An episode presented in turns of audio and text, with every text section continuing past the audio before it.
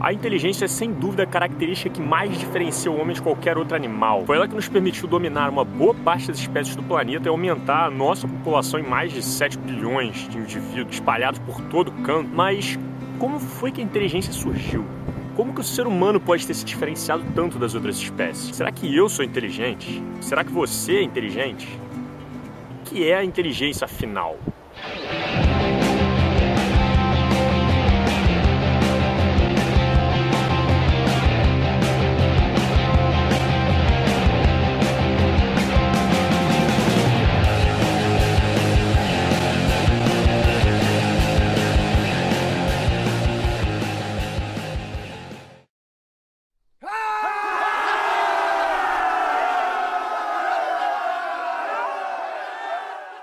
Fala galera! Bom, eu tô fazendo esse vídeo aqui porque é um assunto que me interessa bastante, assim, tipo, desde que eu era moleque, eu ficava me fazendo esses questionamentos, tá ligado? Então eu resolvi vir aqui compartilhar alguma dessas ideias com vocês. Bom, esse vídeo vai ficar meio dividido em duas etapas. A primeira parte do vídeo eu vou falar mais sobre a parte da biologia da inteligência e na segunda parte eu vou entrar mais na área social. Esse é um assunto bastante complexo, então eu vou me esforçar ao máximo para que ele fique o mais leve possível para vocês entenderem bem. Beleza? Então pronto? Então vamos embora. Bom, o cérebro é sem dúvida o órgão mais complexo do nosso corpo. É um ultraprocessador movido a impulsos elétricos, capaz de armazenar um número absurdo de informações, criar relações entre elas, produzir conhecimento, levantar questionamento e mais uma porrada de coisas. Alguns dizem que é mais fácil entender todo o universo do que entender o cérebro humano. Faz sentido se você parar pra pensar que ele que é o responsável por fazer as perguntas. Como é que a gente pode entender o que por essência é o responsável pelas dúvidas? Hum, hum fica de reflexão aí pra vocês. E é realmente incrível como que a natureza pode ter evoluído a chegar a um ponto em que ela desenvolve um órgão que é capaz de questionar ela mesma. Isso só pode ter sido feito por um designer. Chupa essa, Deus. Cala a boca, porra. Bom, então vamos ver o que a ciência tem a dizer. Há 2,5 bilhões de anos atrás, lá no começo da história evolutiva, os seres unicelulares já tinham um sistema básico de funcionamento muito parecido com o das nossas células de hoje em dia. Eles tinham reações químicas que liberavam moléculas que serviam de mensageiras. E essas moléculas vão flutuando até atingir o receptor, tá ligado? Um estilo chave fechadura mesmo. Daí esse receptor vai ser ativado e vai dar origem a uma nova cascata de reações. É tipo um dominó mesmo. E assim a vida foi caminhando. Mas tinha um problema. Dependendo da pressão seletiva do meio, esse sistema de ficar esperando as moléculas viajarem pela célula pode acabar sendo muito demorado e te tirar do jogo. As células que desenvolvessem algum tipo de mensagem que fosse mais eficiente no quesito velocidade sairia na frente. E acredite se quiser, mas o que o ser humano só foi começar a descobrir no século XVIII, a natureza já tinha descoberto há bilhões de anos atrás. A eletricidade.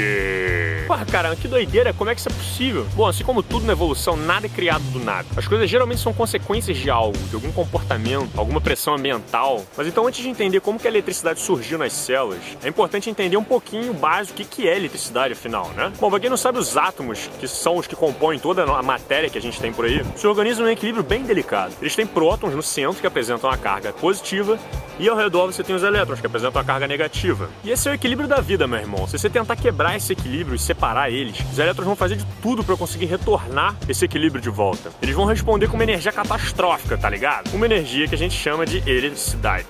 Um excelente exemplo é o que acontece nas nuvens carregadas. Você tem uma quantidade tão grande de íons sendo liberados nas nuvens que você vai fazer com que elas fiquem cada vez mais negativas, negativas, negativas, e negativas. Isso começa a atrair a carga do planeta Terra, sacou? Como se fosse um imã gigante. Até que os elétrons acumulam energia suficiente para voar em direção à Terra e recuperar o equilíbrio, dando origem aos tão famosos raios elétricos. Irado, né? Mas agora a questão é: como é que um ser unicelular aprendeu a fazer isso? Um dos maiores desafios que os seres unicelulares enfrentaram no começo da história da vida na Terra foi de desenvolver uma estratégia que possibilitasse eles sobreviver em um meio instável. Em um organismo simples não é preciso muita coisa para dar merda, né? Basta você mudar um pouquinho a concentração iônica do meio que você já fode com tudo. Imagina se você é uma célula, tá lá fazendo as suas reações químicas de boa, trabalhando no metabolismo, daí do nada entra uma porrada de íons no meio das suas reações, desequilibra a porra toda e daí pro tombo é um passo. Então esses organismos desenvolveram um meio de controlar a concentração iônica dentro das células. Eles desenvolveram proteínas que são especializadas em ficar nas membranas das células, gerando esse equilíbrio. São responsáveis pela entrada e saída de íon. Tá entendendo onde eu quero chegar? Se uma célula bombardeia uma porrada de íons negativos pro lado de fora, você gera um desequilíbrio, você polariza a membrana. É como se a célula criasse uma nuvem do lado de fora e a parte interior é a Terra. Então, quando a célula decide liberar a entrada desses íons todos de uma vez só, o que, que acontece? Você tem um raio, ou melhor, um impulso elétrico Seguindo então a história evolutiva, foi há mais de 650 milhões atrás que começaram a surgir os seres pluricelulares. Isso é composto por várias células, assim como nós somos hoje. E existem algumas vantagens enormes em você ser um organismo pluricelular. E uma delas é que você pode aumentar muito seu tamanho, que pode acabar te trazendo várias vantagens, que, que não cabe eu ficar aqui falando agora. Mas a outra vantagem é mais interessante. Você pode tirar o monopólio de todas as funções de uma única célula e compartilhar ele, especializando cada grupo de células em uma função específica. Ó, você vai cuidar das contrações musculares, e você, quem é você? Ah, tá, desenvolve teu retículo aí e vai trabalhar lá no fígado. A parada é que com a especialização das células, elas automaticamente perdem a sua autonomia. Então seria mais do que conveniente se existissem células que fossem especializadas nessa parte do comando. Hum, em um ambiente em que você pode ser devorado a qualquer momento, ou que você precise de reações rápidas para poder encontrar o seu alimento, nada mais justo do que se essas células de comunicação tivessem um sistema mais rápido e eficiente de todos. Hum, seria ótimo se fosse quase que na velocidade da luz, Exatamente. As células de comando foram ficando cada vez mais especializadas, se tornando mais complexas, criando redes e conexões entre elas, expandindo a relação do interior do organismo com o exterior, através de sentidos como tato, paladar, visão, e ao mesmo tempo foram aumentando o número de possibilidades e funções, como armazenamento de memória e aprendizado, e pronto. Depois de milhões e milhões de anos, com a natureza selecionando sempre os mais adaptados, você tem um órgão desenvolvido especializado na comunicação externa e interna do corpo, mais conhecido como cérebro. E junto com o cérebro vem um dos conceitos mais polêmicos que existe: a inteligência. Independente de qual seja o conceito de inteligência utilizado, e eu vou deixar para falar disso daqui a pouco. E por mais que a gente assuma que todos os organismos complexos com sistema nervoso desenvolvido apresentam inteligência, uma coisa é certa: não dá para comparar a inteligência de um homem com a de um cachorro, por exemplo. E isso é bastante curioso. O que aconteceu com a nossa espécie que resultou um tipo de inteligência tão diferenciado das outras? Para a infelicidade de muitos, as respostas da vida não são tão simples. Na maioria esmagadora das vezes, as respostas são um conjunto de fatores complexos que acontecem simultaneamente que acabam resultando resultando no que a gente vê por aí. A resposta nunca é só uma. Então eu vou listar aqui algumas das hipóteses interessantes para o surgimento da inteligência do homem e aí você vê o que você acha, beleza? Então vamos lá. Os cientistas acreditam que há mais ou menos 5 milhões de anos atrás surgiram os primeiros animais a adotarem uma postura bípede. Isso é, começaram a andar sobre duas patas. Existem algumas explicações para isso. Entre elas está a ideia de que essa postura teria facilitado a espécie a enxergar longas distâncias coletar alimentos, transportar eles, se proteger do sol também, já que quando a gente fica em pé, a superfície exposta para o sol diminui bastante, o que poderia facilitar o nosso corpo a regular a temperatura corporal, gastando menos energia. Mas o mais interessante é o que, que o bipedalismo acabou proporcionando. O fato do homem ter se verticalizado fez com que ele fosse obrigado a experimentar novas noções espaciais e de equilíbrio também, reforçando bem algumas novas regiões do cérebro. Além disso, a posição vertical foi mudando com o tempo a morfologia das entradas aéreas do nosso corpo, como a descida da laringe e a expansão das fossas nasais, que acabou possibilitando o nosso domínio para produzir diversos sons diferentes. levando futuramente ao desenvolvimento da fala. E porra, não há dúvidas do quanto que a fala aumentou as cognições humanas e a forma de raciocínio do nosso cérebro, né? Sem contar que a liberação dos membros superiores, né, os nossos braços, possibilitou que os homens começassem a brincar de lé, a utilizar ferramentas, desde pegar umas pedras no chão e tacar em alguém, até começar a produzir as próprias ferramentas, como martelos, lanças e por aí vai. E todos esses fatores juntos foram fazendo com que o cérebro do homem ficasse cada vez maior, aumentando ainda mais o seu domínio sobre a realidade. Mas aí vem dois problemas. Primeiro, o cérebro teria espaço para aumentar de tamanho? Há um tempo atrás, uma equipe de cientistas da Universidade da Filadélfia propôs uma teoria bastante interessante. Talvez o músculo da mandíbula dos primatas, esse que vem até aqui em cima nas têmporas, fosse um dos fatores que talvez limitassem o crescimento do crânio dos primatas. Pô, que teoria meio doida é essa, hein, cara? É, eu achava ela meio estranha também. Mas quando você vê que essa equipe descobriu o tempo aproximado onde ocorreu a mutação que enfraqueceu esse músculo da mandíbula do homem e ele bate com o período em que o cérebro começou a se desenvolver mais, o que foi em torno de 2,4 milhões de anos atrás, você vê que essa coincidência torna essa hipótese bastante interessante. E agora vem uma observação que eu particularmente acho muito foda. O escritor Stephen Jay Gould propôs no seu livro Darwin e os Grandes Enigmas da Vida uma hipótese do porquê que os bebês humanos nascem tão indefesos. E realmente, cara, eu sempre pensei sobre isso. Enquanto um filhote de cachorro com uma semana de vida já comeu todos os seus tênis e enterrou no quintal, o bebê humano tá lá. O que Gould diz é que, na verdade, os humanos dão luz a fetos. Na opinião dele, o ideal seria que o parto acontecesse depois de um ano e meio, mais ou menos, de gravidez. Mas existe uma razão bem lógica para isso não acontecer. Atualmente existe um índice de 500 mil mulheres por ano morrendo por causa de parto. Imagina se os bebês nascessem com o tamanho de um bebê de um ano e meio. Porra! É bastante óbvio que a natureza selecionou as mulheres que tivessem a pelvis mais alargada e os bebês que nascessem precoces até certo ponto. E outro fator interessante que possibilitou isso é que se um cachorro acaba tendo um filhote precoce que não consegue se movimentar, por exemplo, é bem provável que esse filhote vai morrer. Mas com os humanos, não. A gente não tem bolsas iguais aos cangurus, mas como eu disse antes, temos a bênção do bipedalismo, ou seja, braços livres para poder carregar o bebê para onde for necessário. Irado, né? Bom, agora voltando ao que eu tava falando. O segundo problema em relação a ter um cérebro grande, ele é um órgão que gasta muita energia. E na vida selvagem, meu amigo, sobrevive quem tem o melhor custo-benefício. Não adianta nada você ter um cérebro foda se você não tem energia nem para ficar em pé. Você ter uma ideia, hoje o nosso cérebro gasta em torno de 20% de toda a energia que a gente consome durante o dia. Então, para isso ser possível, algumas mudanças vão acontecer. E uma delas era que toda a energia que era antes depositada em músculos, em gorduras, por exemplo, pelo corpo, foram partes direcionadas para o gasto do cérebro. Isso fez com que o ser humano ficasse com um físico mais frágil. Uh... O que deveria ser recompensado pelas vantagens que o cérebro trazia. Então, ao invés de ter uma capa de gordura para te proteger do frio, a gente teria a sagacidade de utilizar a pele de um outro animal para isso, por exemplo, ou então de acender uma fogueira. E outra mudança foi relacionada diretamente à alimentação. Me desculpem aos veganos que dizem que o homem é naturalmente vegetariano, mas se não fossem pelos alimentos de origem animal terem entrado na dieta do homem há mais ou menos 1,8 milhões de anos atrás, a gente dificilmente teria o luxo de ter a capacidade cognitiva de questionar a nossa alimentação. Mas eu concordo com vocês que hoje as condições são diferentes. Mas enfim, isso é papo para outro vídeo. E agora para finalizar, a série de fatores que deram ao homem essa inteligência que a gente tanto preza, a vida social. Porra, isso é um problema até hoje, cara. A gente gasta mais da metade do nosso ATP só para lidar com o povo ao nosso redor na volta do trabalho. Não, tô zoando. Mas realmente, aprender a se comunicar bem, entender os outros, conduzir grupos, são todas tarefas que exigem um grande esforço intelectual todos os dias. E sem dúvida proporcionou ainda mais o aumento do nosso cérebro ao longo do tempo mas foram algumas das hipóteses de como e por que o homem adquiriu uma inteligência notável frente aos outros animais. Mas se você tiver preguiça de pensar, você pode esquecer tudo que eu falei e achar que foi um designer que fez o cérebro humano. Ou que veio um alienígena da Terra, trepou com um macaco e foi embora.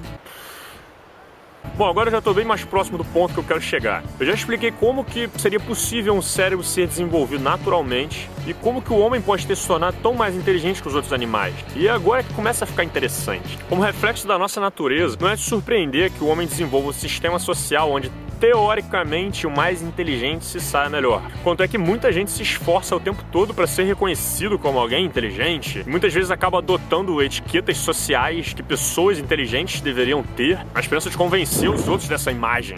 Eu particularmente acho isso muito engraçado, cara. Mas a questão é que todos querem mostrar que são inteligentes de alguma forma. Mas será que existe alguma forma certa de mostrar isso? Foi no início do século XX que um francês chamado Alfred Binet não sei como pronuncia. O francês é foda, tem que ficar fazendo biquinho pra falar, Ele se dedicou a construir um teste de perguntas e respostas de uns 50 minutos de duração que tivesse o objetivo de medir a inteligência das pessoas. O governo francês autorizou na época porque a ideia inicial era de poder avaliar os alunos nos colégios e descobrir quais são os alunos especiais que teriam mais dificuldade de aprendizado e poder dar um suporte melhor para eles durante o período acadêmico. Mas aí pouco tempo depois, o alemão Wilhelm Stern aperfeiçoou ainda mais o teste e escreveu seu livro The Measurement of Intelligence, que bombou nos Estados Unidos e em vários outros cantos do planeta. Estava lançado então o termo Quociente de Inteligência, ou QI para os mais íntimos. Foi então que várias escolas começaram a usar esse teste, mas não para identificar e ajudar alunos com dificuldade, e sim para usar como fronteira para que ninguém abaixo de determinado nível de QI pudesse se matricular naquele colégio. Assim como algumas empresas passaram a fazer isso também. O quê? Menos de 110 QI? Você não merece estudar aqui. Run, Forrest, run! Foi então que alguns países começaram a surtar com essa possibilidade de poder criar uma hierarquia social baseada em pontos de inteligência. A ideia era de que as crianças todas fossem colocadas para fazer o teste no início da vida delas e os resultados iriam determinar o futuro acadêmico e profissional dessas pessoas. E as pessoas que ficassem com um QI muito baixo seriam desencorajadas a ter filhos. Vai, vai, vai, corta o pau dele! Isso faria com que em algumas gerações seguintes os países seriam comandados apenas por pessoas de alto nível intelectual, de inteligência e assim a humanidade ia prosperar. Você concorda com isso? Ah, é de boa, eu tenho um conhecido aí que também concorda bastante, ele gosta dessa ideia, ele tá chegando aí. Ah! Olha ele. É, o fascismo tava adorando essa ideia toda. Foi então que várias pessoas começaram a criticar, dizendo que a inteligência de alguém não poderia ser determinada dentro de um teste de perguntas e respostas que fosse feito em 50 minutos. E de fato, o teste de QI pode ser um indicador de alguma coisa na inteligência da pessoa, mas nunca de toda a inteligência dela. Foi então que em 1920 Leo Sturman começou com um estudo com o intuito de comprovar a relação entre o alto QI e o sucesso na vida das pessoas. E foi esse mesmo estudo que acabou refutando a ideia mágica que qualquer pessoa já tinha feito antes. O estudo se chama Genetic Studies of Genius. E foi o seguinte: ele juntou um grupo de 1.500 crianças superdotadas, né, que tivessem um QI bastante acima da média. E então ele começou a acompanhar a vida dessas crianças, até se tornarem mais velhas e morrerem. Claro que não foi Larry Sturman que continuou o trabalho, né? Na verdade, a pesquisa parece que não terminou ainda. Algumas dessas pessoas ainda estão vivas. Mas sabe qual foi o resultado? Dessas 1.500 pessoas, nenhuma delas teve um resultado notável frente à sociedade. Todas elas, quando se tornaram adultas, foram ficando cada vez mais normais, se encaixando na sociedade como uma pessoa comum. O mais interessante é que quatro das crianças que Thurman teve contato tiveram muito sucesso. Duas receberam um prêmio Nobel e as outras duas se tornaram, tipo, músicos famosos. Mas, curiosamente, essas quatro crianças tinham sido descartadas no começo no teste, porque elas não tinham atingido o nível de elite do grupo que Thurman separou.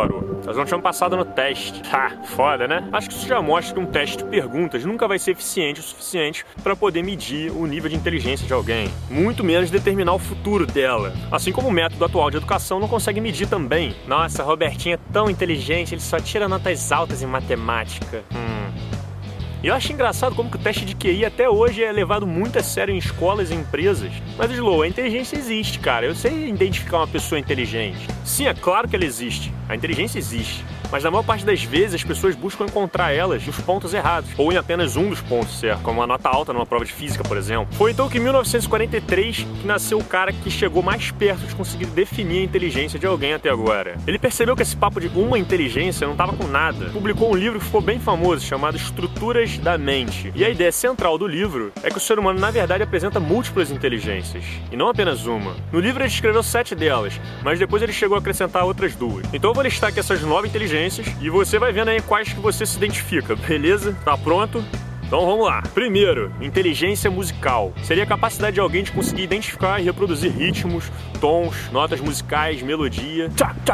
Segundo, inteligência visual espacial. É a capacidade de você interpretar o espaço à sua volta. Não bater com a cabeça na parede porque achou que ela estava mais longe, por exemplo. Terceiro, inteligência linguística. É a capacidade de você dominar bem a linguagem, quanto escrita, quanto a leitura e a fala, principalmente. Saber se comunicar de uma forma inteligente. Ser ou não ser. Quarto, inteligência lógica matemática. Ah, ah, essa é a mais famosa de todas. Essa inteligência é que lida com a capacidade de raciocínio lógico, de abstração, de você lidar com números, por exemplo. Tá dando os certinhos aí? Quinta, corporal sinestésica. Essa é a inteligência dos que têm uma boa comunicação com o corpo, como dança, luta, malabarismo, esportes em geral. Sexta, inteligência interpessoal. Essa aí é rara, hein? É a capacidade de você interagir bem com as outras pessoas. Você percebeu o que elas estão sentindo, saber se colocar no lugar delas. Você ter empatia pelos outros, liderar grupos. Sétima, inteligência intrapessoal. Essa, na minha opinião, é a inteligência mais rara e mais valiosa de todas. É a capacidade de um indivíduo de buscar respostas dentro de si mesmo, de buscar o autoconhecimento, de descobrir as suas forças e as suas fraquezas. Oitavo, inteligência naturalista. É a capacidade do ser humano de interagir com a natureza, perceber e identificar ela, ao invés de só contemplar. De acordo com Gardner, que é o autor do livro, essa era uma inteligência bem presente nos nossos ancestrais. E ela continua viva até hoje dentro de algumas pessoas. E por último, a nona inteligência, a existencial. Essa inteligência gerou bastante polêmica, já que muita gente levou ela pro lado da religião. Mas eu particularmente acho bastante válido, já que uma das principais características do homem é justamente de levantar esse questionamento. Para muita gente, esses questionamentos existenciais acabam sendo saciados por respostas religiosas, mas para muitas outras é justamente esse sentimento que acaba impulsionando cada vez mais descobertas científicas. A necessidade e curiosidade de descobrir para onde vamos, de onde viemos e por aí vai. Então essas são as nove inteligências listadas por Gardner. E aí, gabaritou? Hã? Hã? Agora você me pergunta se eu acho que esses pontos determinam a inteligência. Certamente não, mas eu tenho certeza que esse é o caminho certo. Eu acho que dificilmente algum dia a inteligência de alguém vai poder ser mensurada. Simplesmente porque a gente não tem uma, ou sete, ou nove inteligências. A gente tem várias, várias, várias e várias. E a gente pode e deve explorar elas. Ao contrário do que muita gente diz, o nosso cérebro está em constante processo de mudança. Ele pode tanto aumentar as conexões neuronais dele, quanto reduzir também. Só vai depender dos desafios que você vai propor a ele durante a vida. Foi feito um estudo em que colocaram ratos em um meio sem porra nenhuma para fazer, enquanto o outro grupo vivia em um local enriquecido. Isso é, onde o rato podia explorar suas inteligências. Tinha coisinha para ele correr, tinha escada para subir, tinha outros ratos para brincar. E o resultado é incrível, cara. Olha só nessa foto a diferença do crescimento das regiões dos dendritos dos neurônios desses ratos. Os ratos que tiveram a oportunidade de desenvolver suas inteligências tiveram neurônios muito mais ativos da rede neural.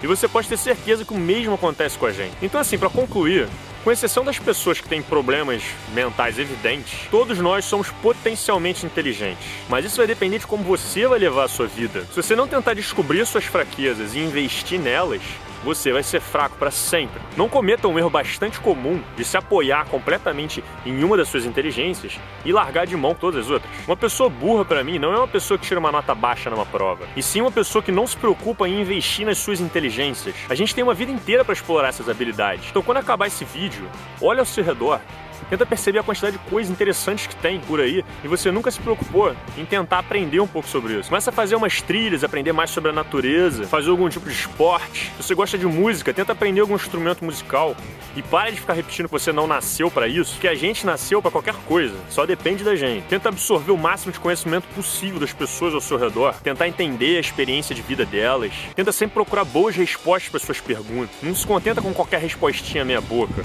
Ou melhor ainda, tente encontrar perguntas para as suas perguntas. Tenta praticar um pouco de meditação para se conhecer um pouco melhor. Saia da zona de conforto. Enfim, comece a tentar fazer tudo que você nunca quis fazer. Talvez por falta de motivação ou porque ficou deixando para o dia seguinte. Porque dessa forma eu posso garantir que você vai estar no caminho certo para se tornar uma pessoa mais inteligente. E no final da vida você vai ter orgulho de dizer que não deixou nada para trás e aproveitou tudo que a vida tem para oferecer da melhor forma possível.